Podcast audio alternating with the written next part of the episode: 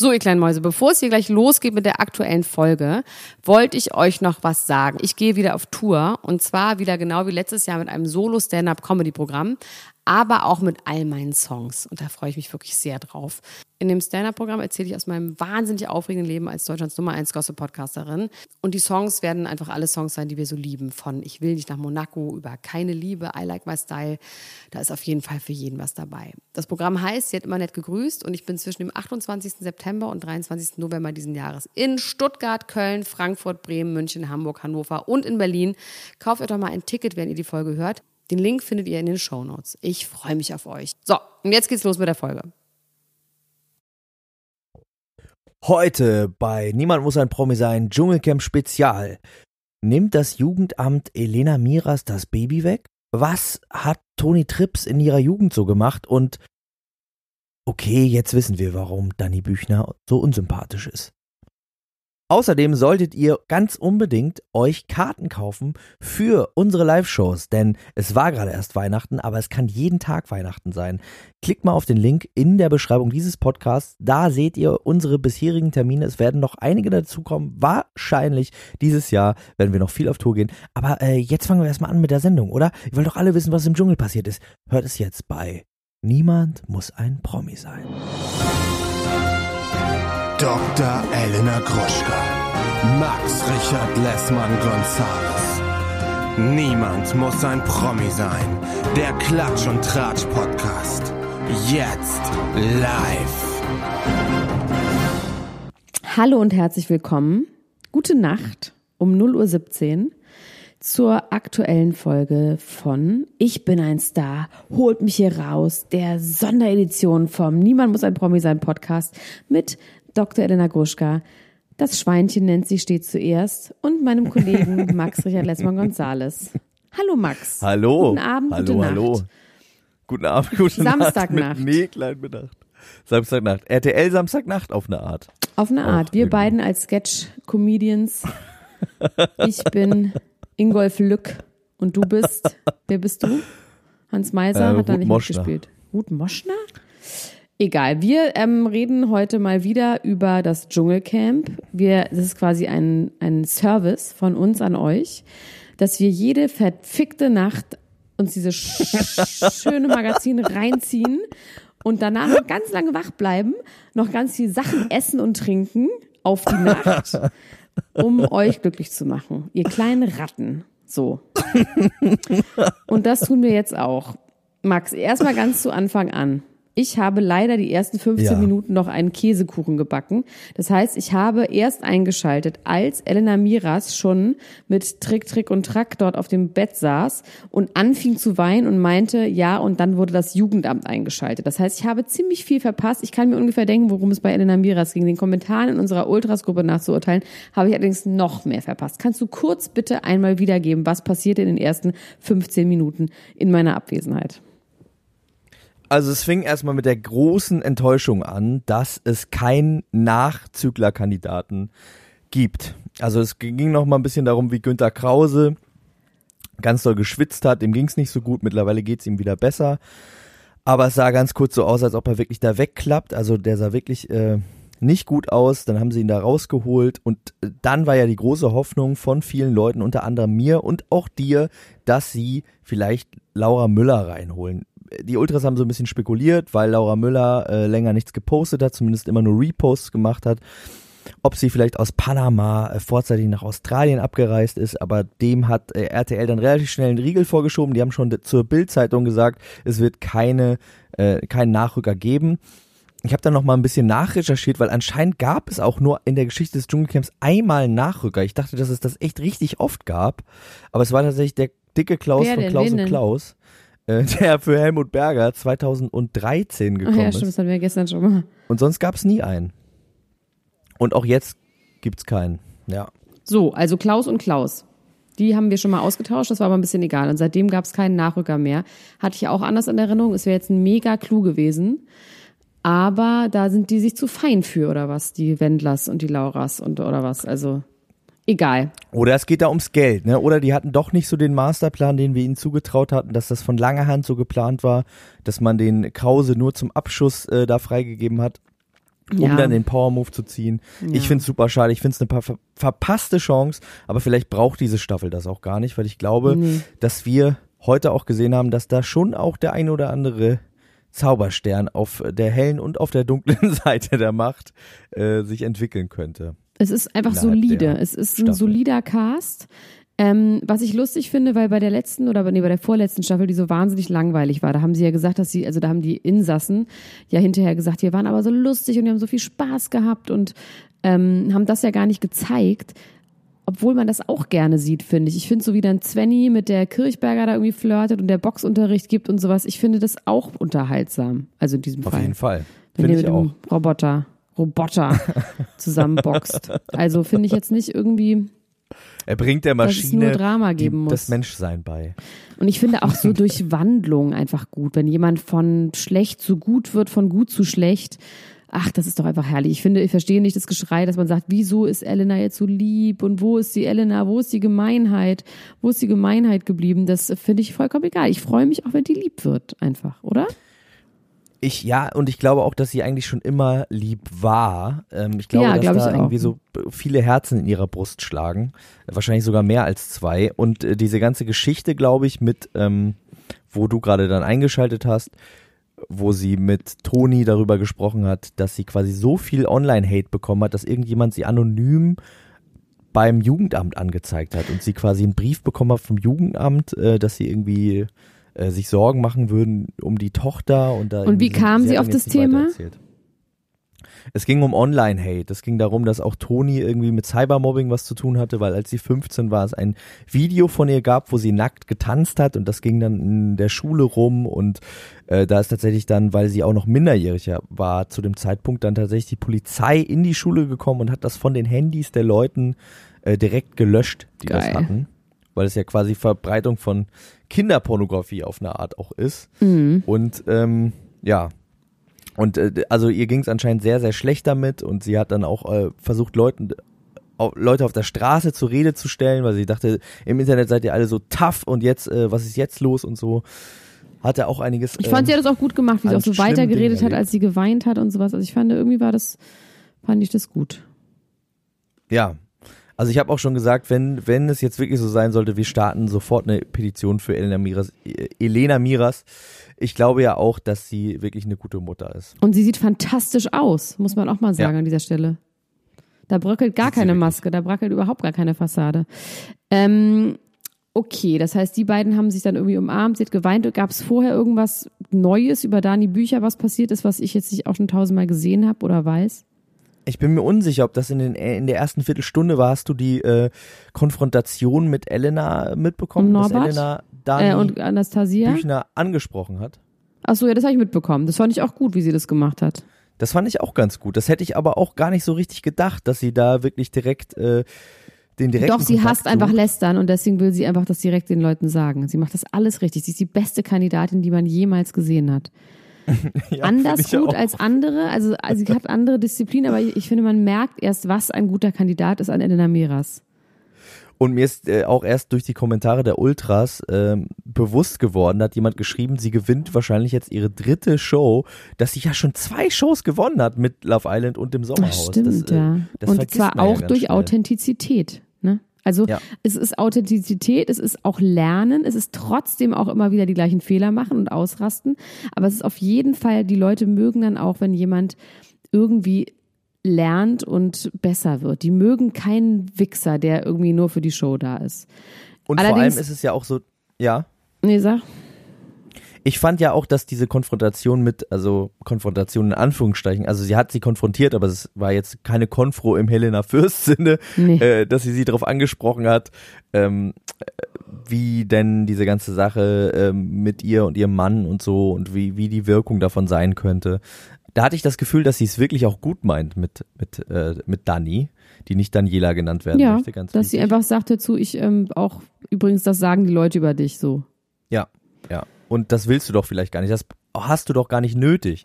Also wirklich empowering irgendwie auf eine Art. Aber ich, Dani, Dani hat das, glaube ich, aber auch nicht so richtig verstanden. Die hat so eine, so eine bockige, so eine bockige Mhm. Grundart, mit der sie so alles von sich so ab, äh, bügelt und auch die gut gemeinten Ja. Sachen und irgendwie so gar nichts annimmt. Ich glaube, das ist jemand, der nimmt nichts an. Der Man kann so, auch ruhig, finde bin ich, so, wie ich. Dani, also quasi separiert von ihrem Schmerz, kann man sie auch scheiße finden. Ja, Absolut. Also das ist ein Kandidat davon, die, äh, von Mensch, der irgendwie sagt, ich wär, nee, ich bin, ich ändere mich nicht. Ich bin so wie ich bin, nimm mich so wie ich bin. Und, und auch das mit Anastasia, wo man auch gemerkt hat, wie da irgendwie zwei Welten aufeinander getroffen Mhm, sind. das hat sie Mensch, richtig der sagt, geärgert. Das hat sie richtig geärgert, dass sie sich entschuldigt hat. Damit konnte die gar nicht umgehen. Ja. Die könnte viel besser damit umgehen, wenn die sie mit der, sich mit der hätte anzicken können. Ja, das war für sie total auch äh, unverständlich auf eine Art. Also ich äh, hatte in meinem Leben auch schon einmal so eine Situation, wo ich mich bei jemandem entschuldigt habe und der dann meinte so, ja, stimmt auch. Ist auch so. Ja. Wirklich. Also. Und da dachte ich auch wirklich, also fick Du Wichser, ey, bist du auf die Fresse oder was? Ja, wenn man ja, Ja. wenn man wütend ist, dann muss man quasi die, die muss man ja quasi dann, kann man dem nicht mehr auf die Fresse hauen. Aber eigentlich will man ja jemanden, wenn der einem wirklich was angetan hat, auf die Fresse hauen. Und ähm, ja, es ist schon einfach, das ist ein Bitch-Move eigentlich gewesen von Anastasia. Von meiner Kosmetikerin, die auch wirklich, die redet immer noch so krass wie meine Kosmetikerin. Ähm, die soll mal schön in die Dschungelprüfung, finde ich. F- Und fandst wer mir richtig auf den Sack geht, ist übrigens Prince Damien. ja, Wahnsinn. Ich meine, es war auch unfassbar gut geschnitten, ne? Finde ich. Also es war wirklich so gut geschnitten mit diesem Echo immer, wo man genau wusste, was Elena jetzt nervt und gleich explodiert sie und alles dieses Positive. Äh, ich finde sie jetzt auch so gut auf den Punkt gebracht, wie doll sie das nervt. Und mich würde das genauso nerven wie sie. Ich fand aber auch, dass Prince Damien auch ähm, ein bisschen mit Kameradenschweinhaftigkeit geglänzt hat. Irgendwie gab's, bevor Elena und Dani da äh, äh, aufgebrochen sind, gab's so eine komische Dynamik auf einmal, wo alle so gesagt haben, ja, es werden eh null Sterne und die ja, zwei, ja, drei genau. Sterne, die wir jetzt und kriegen auch meinte, und so. ich höre euch. Und er noch so, oh, sorry, muss ich leiser reden. Ähm, äh, da, da habe ich mich wirklich gefragt, ich glaube, das gab's echt in diesen ganzen Jahren noch nicht, dass so die ganze Gruppe sich so äh, geschlossen, also bevor äh, die beiden auch nur schon mal irgendwann eine Leistung erbracht haben in der Richtung. Ne? Also wenn man jetzt sagen würde, das ist jetzt die fünfte Prüfung und die haben Ja. irgendwie seit Tagen nichts gegessen und da, das lief immer schief, aber Ja. so von vornherein davon auszugehen, dass die beiden nichts reißen, das fand ich tatsächlich ganz schön daneben und auch irgendwie äh, kameradenschweinartig und überhaupt nicht cool. Also von allen nicht. Das hätte ich tatsächlich, also das habe ich auch nicht so richtig verstanden, warum da so eine unterschwellige Aggression gegen die beiden war von Anfang an. Keine Ahnung. Fand Aber ich ich- richtig uncool. Ja. Und ähm, ich spiele aber Klavier. Ich spiele Klavier. Auch schon länger. Schon länger. Das ist das Witzigste, was ich jemals in meinem ganzen Leben gehört habe. Auch die Reaktion darauf, nämlich einfach keine. Oh mein Gott. Das finde ich gut. äh, Das ist wirklich, das ist ein, äh, ist ein Door-Opener, glaube ich. Eigentlich Da ist es, das könnte, ein- das könnte quasi, nee, das wird einfach jetzt, äh, wie sagt man, äh, Word on the Street, das wird Common Sense, das wird quasi ähm, Etikette sein, dass wenn man Smalltalk überbrücken will, dass man einfach irgendwann sagt, ich spiele übrigens Klavier. Das wird ein so Insider-Joke, in der die durch die ganze silence, Welt ne?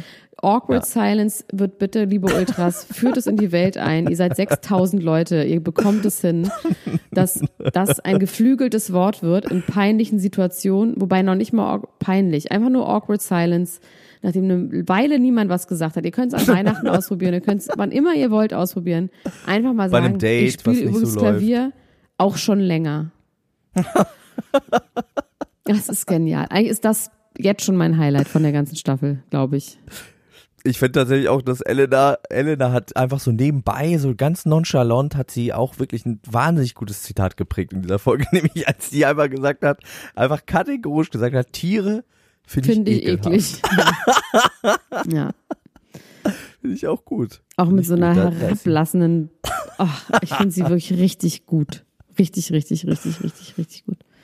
Ja, die ist toll. Und äh, Toni geht, glaube ich, wirklich bei ihr so ein bisschen in die Ausbildung, weil ich auch das Gefühl habe, dass Elena ist, die ist empathisch und diese Toni, die ist das auch. Und äh, die sind beide so ein bisschen, ähm, ich glaube, man unterschätzt die wegen der Art, wie die aussehen, wegen der Art, wie die sich geben, aber eigentlich sind das so die Empathie. Äh, Bomben da drin. Die sind diejenigen, die eigentlich das, die Lage checken. Also so jemand wie Dani Ja, Büchner, Elena die kriegt hat- ja sowieso nur sich mit. Nee, Elena hat einfach nur nichts. ganz normale, ist einfach ganz normal ein Choleriker. Die ist sonst Ja. eine gute Person, aber die ist halt Choleriker. Und das ist das Problem. Das Ja. ist ja fast so eine Krankheit. Und die schämt sich ja auch dafür, ne? Also das hat man auch gemerkt in dieser Szene, als sie dann über diese Jugendamtgeschichte äh, geweint hat, dass sie irgendwie, ja, ja, sie hat dann auch geweint, wo alle gesagt haben, du holst keinen Stern. Also sie hat sich schon auch, das verletzt sie auch schon. Sie hat dann dieses Schutzding, dass sie dann irgendwie sagt, so, ja, ist mir egal, ich muss das mir nur selber beweisen, aber dann hinterher dann doch sagt, ich will die Gruppe nicht enttäuschen. Klar. Ähm, ja. Aber sie hat es wirklich gut gemacht. Und ich fand auch irgendwie richtig gut, dass ich finde, Sonja und Daniel, die erkennen schon auch immer die richtigen Leute. Und die haben sie ja auch total ähm, quasi unterstützt und hofiert und quasi auch dafür gesorgt, dass sie nicht nochmal eingeladen wird, glaube ich. Ja. Äh, eingewählt ja. wird eingeladen, finde ich aber auch ein gut, guter, guter Ausdruck dafür. Also Dani, äh, die war auf jeden Fall der Prototyp des hysterischen Kandidaten. Die hat da einer Sarah Dings oder einer Giselle Oppermann auf jeden Fall, stand sie nichts nach. Mm, und äh, oh, trotzdem richtig krass, oh, wie wie Elena das auch ausgehalten hat. Sie also hat es ja nicht gesehen. Ich glaube, ja, ja, aber ich glaube, sie hat, hat ja nicht gesehen, wie schwachsinnig äh, Dani Bücher war. Also, wobei die Einstellung von Krokodil. Lego aber das Krokodil ist für mich auch, lustig, könnte auch oder? der Satz der Staffel werden. Das ist ein Krokodil. Entschuldigung, ich war über das Krokodil so eifrig, äh, dass ich das nicht gehört habe, was du gerade gesagt hast. Ähm, als dieser Leguan auf sie zuschwamm mit der weißen Hai-Musik. Ja, das war gut. Und da hat sie gesagt, ach du grüne Neune. Ja.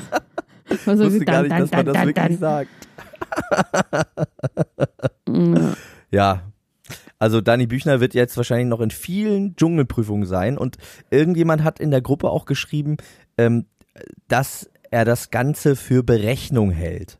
Also dass quasi diese ganze Nummer von wegen äh, jetzt, dass sie da so verkackt hat, dass das Absicht mm. war, damit sie wieder in die Dschungelprüfung gewählt wird, damit sie Schritt für Schritt quasi, dass sie sagt, ich mach's für meine Kinder, ich mach's für meinen Mann und sich so Schritt für Schritt ja, äh, so hocharbeitet. Ich glaube schon, dass sie sich besonders doof gestellt hat. Also, Aber sind Menschen so berechnet und gemein, Elena Gruber? Alter, das hat doch nichts mit gemein zu tun, Max. Oh, ich schick dich gleich wieder in den Kindergarten, wirklich. Das hat was damit zu tun, ich dass sie das so gemein. Ihr, nein, ich, hallo, Max, sie verdient so ihr verdammtes Geld. Das ist einfach, sie denkt, dass wenn sie das so macht, dann kann sie Geld verdienen. Die struggelt ja auch.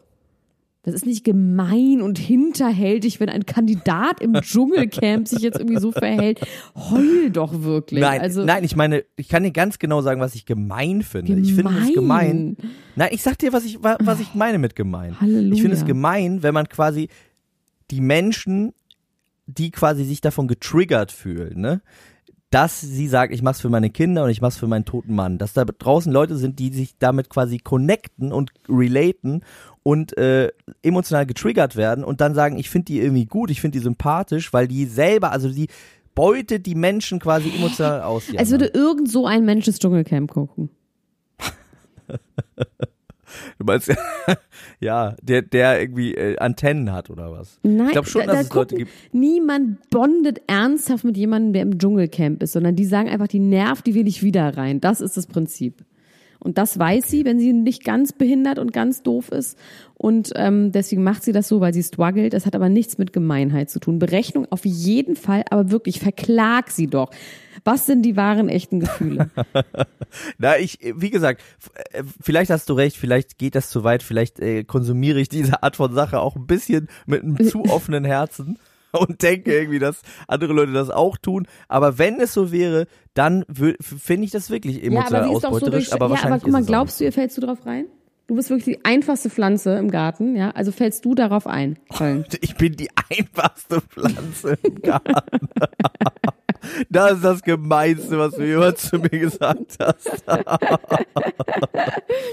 weißt du, was ich meine? Du fällst da auch nicht drauf rein. Man fällt doch einfach nicht drauf rein. Das ist doch der Nee, weil es einfach nicht schlau ist. Weil es nicht schlau ist. Nein, und auch nicht gut gemacht. Es ist einfach schlecht gemacht und trotzdem wählt man sie rein, weil sie nervt und weil man sie foltern will, ne? Man will ja. sie einfach fertig machen. Man ja. will vor allem ja auch die anderen foltern. Man will einfach Dynamiken äh, machen, erstellen, ja. erstellen. Also, deswegen beruhigen wir uns jetzt. Wer leider gar keine Dynamik erstellt hat, ist Marco. Den stalten sie irgendwie auf stumm. Ja, ich glaube aber einfach, dass der richtig gut drauf ist und glücklich ist und einfach. Der hat gar ja, keine. Ne, der, der, ist hat, verliebt. Der ist verliebt, der sagt auch, no das Essen schmeckt so lecker. hat er auch gesagt, das ist so lecker so. Also ich glaube, der ist einfach so glücklich, dass er einfach super positiv ist und einfach nichts nichts zu kamellen Also, hat. Man muss aber sagen, Dani Büchner fällt mir jetzt gerade noch ein, ähm, um sie vielleicht für heute auch abzuschließen. Das ist noch einmal schnell hinterher. Also es regnet, ein ganzes Land atmet auf und Oh, Dani wow. Büchner äh, ist nach fünf Minuten hat sie die Faxendicke. Also so geht das Nee, nicht. sie sagt man, ja, also, ist ja schön für Australien, aber ich werde hier krank nach fünf Tagen. das ist echt so geil. Also das kannst du dir auch wiederum nicht ausdenken. Also das, äh, Das ist nicht Berechnung, das ist einfach nur ein schlechter Charakter. Das ist einfach nur, Ja. also. Alter, aber ich werd hier krank, ist so geil, ey. Ja, was ist, äh, ja, ein Schnupfen oder irgendwie äh, ähm, Lebensräume für Menschen und Tiere äh, gehen irgendwie zugrunde? Das ist die Frage. Was ist schlimmer? Was ist besser? Ja.